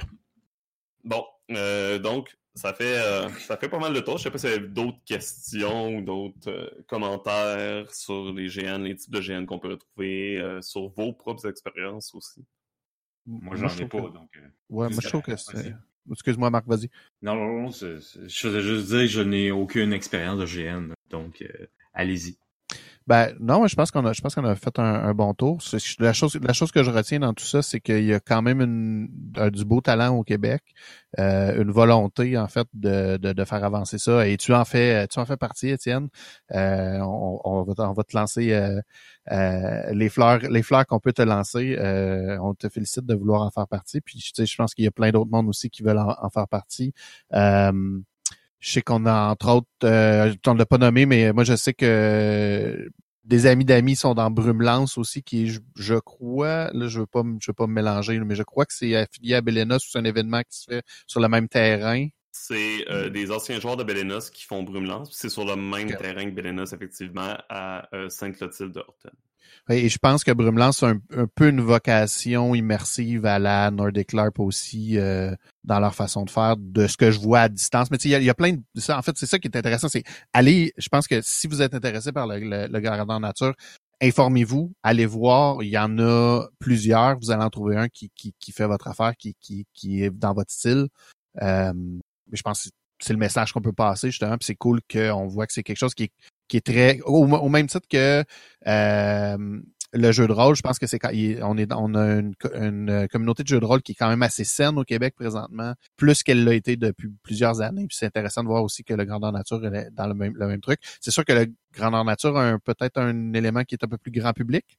Je, je mets un point d'interrogation à la fin de ça. Je pense qu'il euh, il peut, il, va, il peut en avoir, surtout en salle, etc. C'est sûr qu'il y a l'aspect camping, euh, des fois, dans des conditions assez précaires pendant deux jours. C'est peut-être pas les gènes les plus accessibles pour tout le monde, parce que, veux, pas, il y a des gens qui ont des conditions euh, physiques ou autres qui sont plus difficiles. Euh, mais il y a de plus en plus de GN qui sont accessibles, soit par leurs règles très simples, soit par justement le lieu où les GN se déroulent ou leur laps de temps. Mais oui, et est-ce que est-ce qu'il y en a euh, certains d'entre vous qui comptent reprendre le GN bientôt? Je lance une question comme ça, là, tu sais. euh, Ben moi, je, je crois que ce qui me fera reprendre le GN, à part si euh, je peux être un professeur au collège de magie, euh, sera de quand mes enfants vont être un peu plus vieux. En fait, je pense que c'est ce qui est cool, c'est que c'est une activité qui peut se faire en famille, qui est vraiment intéressante à faire en famille. Euh, au même titre que euh, j'ai énormément de plaisir à aller avec mes enfants au Comic Con, mettons. Je pense que de se dire en famille, on va faire un week-end de camping avec les enfants un peu plus vieux à de 7, 8 ans. Euh, Christophe pourrait, pourrait nous en parler, sa fille est un peu plus vieille. Et tu sais, je pense que ça peut être une, un- bien sûr s'ils sont intéressés, je pense que ça peut être une activité familiale intéressante à faire. Mais oui, fait que je pense que c'est peut-être là que, que, que je me lancerai, je me lancerai et au lieu d'avoir un costume, j'en aurai trois. parfait. Les autres, euh, est-ce que est-ce que vous croyez que les GN sont dans vos euh, vos plans rapprochés ou euh, lointains? Ou vous vous contentez de la Hmm. table? Eh bien, pour ma part, oui, oui, je veux revenir au GN. Euh, D'autant qu'il y a de quoi au Québec. Hein. Euh, effectivement, j'ai en plus, euh, bon, euh, ma fille est, euh, est super motivée pour euh, pour m'accompagner. Euh, j'ai des amis de France, des, des, des, des vieux, vieux, vieux amis. on faisait du GN il y a 20 ans, qui cet été veulent faire le bicoline. Donc euh, peut-être que peut-être que je vais y aller, hein, histoire de voir. Mais bon, ça a l'air comme vous me l'avez décrit, plus du camping costumé qu'autre chose. Euh, mais sinon, oui, oui, oui, refaire du GN, oui, c'est clair, c'est clair. De mon côté, euh, c'est pas quelque chose que je referais puisque j'en ai jamais fait. Euh, mais euh, ce qui me ce qui me rebute à en faire, euh, c'est un amalgame de choses que j'ai déjà traitées dans plusieurs des, des podcasts des aventureux. Euh, la première chose, quelque chose qui a déjà été abordé ici, c'est un loisir qui coûte cher. J'ai pu le voir en, en me rendant d'ailleurs dans des boutiques. Euh, des épées, des dagues à 30, 50, 100 pièces chaque, euh, des morceaux de costume de, les mêmes prix. Euh, J'ai l'impression que c'est le genre de loisir qui coûte aussi cher que Magic the Gathering. Là. Moi, à un moment donné, j'ai j'ai pas tant d'argent à dépenser là-dedans. Euh, je sais que, bon, euh, comme disait Alex tantôt, tu peux emprunter, emprunter du linge ici, euh, tu sais, peut-être en fabriquer là, euh, mais bon, euh, mes talents de... Ouais, je, je, je suis pas sûr. Je pense que ça coûte euh, autant ou peut-être même plus que Magic, en fait. Ensuite de ça, ben là, il y a le coût du déplacement, le coût de ta tente, les, ta bouffe. il y a un prix d'entrée pour la fin de semaine ou pour la semaine. Puis euh, ensuite de ça, euh, ben écoute, euh, c'est quelque chose que j'avais déjà abordé euh, durant le podcast euh, du euh, voyons du Comic Con de Montréal. Moi, je suis agoraphobe. Me ramasser dans un un événement pendant fin de semaine au complet où est-ce qu'il y a 100, 200, 300 personnes, des fois plus. Euh, moi c'est c'est vraiment ça c'est c'est pas quelque chose qui me je suis pas comme ah oui il faut que j'aille vivre ça là, mais pas du tout. Euh, puis euh, moi d'arriver là-bas puis d'être de, de sentir que je vais être seul euh, puis aussi euh, je- durant le l'épisode à euh, Omega j'avais mentionné que je bon j'ai peut-être vu cette année qu'une des choses qui euh, qui vient me chercher euh, au niveau émotionnel, c'est euh, justement de me, me sentir euh, euh, comme euh, voyons, je cherche le mot là. Je l'avais là deux secondes. Euh, mais euh, de, de me sentir ostracisé. Euh, moi, c'est quelque chose qui me bloque beaucoup. Fait que j'aurais eu juste euh, j'aurais juste besoin d'avoir un- une, euh, une interaction euh, vraiment euh, du style plate, euh, genre euh, ben t'es une merde, on veut pas euh, on veut pas interagir avec toi, euh, décalisse, t'es une petite merde. euh, tu sais. Puis euh, je serais comme ok, bon, euh, parfait, je vais m'en aller à mon coin, mais quel coin? Euh, je connais personne, puis euh, ah bâtard, je te cite pour une fin de semaine au complet. Mais Ah, Alors, euh, je- je- Oui. Alors, euh, à- à- après avoir mis comme un 6 piastres là-dedans, puis de m'être rendu compte que je pognais en forêt pendant une fin de semaine au complet, je me dirais, qu'est-ce que je fais ici, moi, calice, pourquoi je suis pas chez nous à jouer à, à- à l'ordinateur puis à être bien chez nous? je sens que moi et Ah. Christophe, on a les deux un peu le, le contre-argument, mais je vais laisser Christophe y aller. Allez-y. Alors, euh, si, si j'analyse des, euh, enfin, le- on va dire la majorité de tes arguments, il me semble concerner essentiellement les GN de type médiéval fantastique qui prennent toute la fin de semaine euh, et qui demandent effes- effectivement un investissement de départ. Cela dit, le GN n'est pas que ça. Dire les, euh, les, les soirées enquête, c'est du GN fondamentalement. Tu incarnes un rôle, tu l'incarnes toi physiquement, tu fais du roleplay toute la soirée, euh, c'est du GN. Donc, quelque part, moi, je suis prêt à organiser un truc comme ça à la maison euh, pour que tu viennes et que tu découvres. Pourquoi pas? Je veux dire, Absolum, où je suis allé, la seule préparation que j'ai faite, c'est que j'ai mis du faux sang sur une de mes chemises. C'est tout, là. C'est dans l'époque moderne, ça dure une soirée. Fait que, tu sais, ce type Des de faux seins sous une chemise? c'est t'as pas à dormir nulle part, t'as juste un prix d'entrée, c'est moderne, fait que t'as pas de costume à avoir. Tu sais, il y, a- il y a plein de GN qui peut outrepasser les réticences que tu as. Mais bon, évidemment, on ne te forcera pas à faire du GN, mais euh, ju- juste pour dire que je pense, je pense que tes réticences, tes réticences sont envers, justement, comme dit Christophe, un certain type de GN, mais je pense que je pense qu'il existe un GN pour toi, Marc. J'en doute pas, peut-être. Faire faire du GN à Marc. Challenge accepted. Écoute, écoute ça, Marc, euh, je prépare un GN de, super- de réunion de super vilains. Ça prend pas grand chose pour un costume de super vilain. Tu peux être juste pas de masque avec une veste de cuir, puis c'est bien en masse. Non, mais surtout, surtout, euh, l'intérêt, généralement, les, les, euh, les, les soirées enquête, on fait ça entre amis, entre personnes qui se connaissent. hein, euh, c'est, euh, c'est, je, je suis sûr que tu arriveras à trouver ton compte. Et, et toi qui aimes le côté roleplay, mais c'est, c'est que du bonheur. C'est que du bonheur. Ouais, j'ai- j'ai- permets-moi quand même de, de, de- pas de douter, mais de de pas m'abandonner complètement à ton argument, puis de voir que qu'est-ce que ça avait l'air avant, sans pour autant fermer la porte. Ça, c'est bien sûr. C'est comme le jeu de rôle alternatif, mon cher Marc. On t'y a fait goûter. Tu vois le résultat maintenant. Écoute, euh, quand j'ai commencé avec les aventuriers au tout début, j'avais eu l'expérience de Donjons et Dragons 3.5, Donjons et Dragons 4, et j'allais commencer une partie de Dungeon World. Donc, je considère que j'ai évolué pas mal au niveau rôliste depuis. Pourquoi pas la même chose au niveau du GN? Oh, vous l'avez entendu ici, on va mettre ça, on va une fois au podcast avant que je change d'idée. Euh, Bon, moi, j'ai mon, j'ai mon challenge pour cet été. Ah oui. Sur ce, euh, merci à tout le monde. Merci à tous ceux qui étaient sur le Twitch. Merci à ceux qui étaient sur le Discord. Merci à Mhm. Alex qui était de passage. Merci à Christophe, euh, Marc et Vincent pour les questions et pour nous avoir, euh, nous avoir écouté déblatérer. Euh, Merci à vous Merci. pour euh, nous avoir communiqué tout, tout, euh, tout votre choix et votre enthousiasme pour ce, ce, ce GN, ma foi, assez exceptionnel que vous nous avez décrit. euh, Christophe va pouvoir vous en parler quand il va être mon directeur. on, On- on Je fais déjà Euh, mes plans, quoi? là, c'est pas vrai. On ne court pas, on ne court... Paralysum Avec Christophe, euh, c'est le meilleur pour diriger tout le monde. Il fait déjà dans ses parties de jeu de rôle.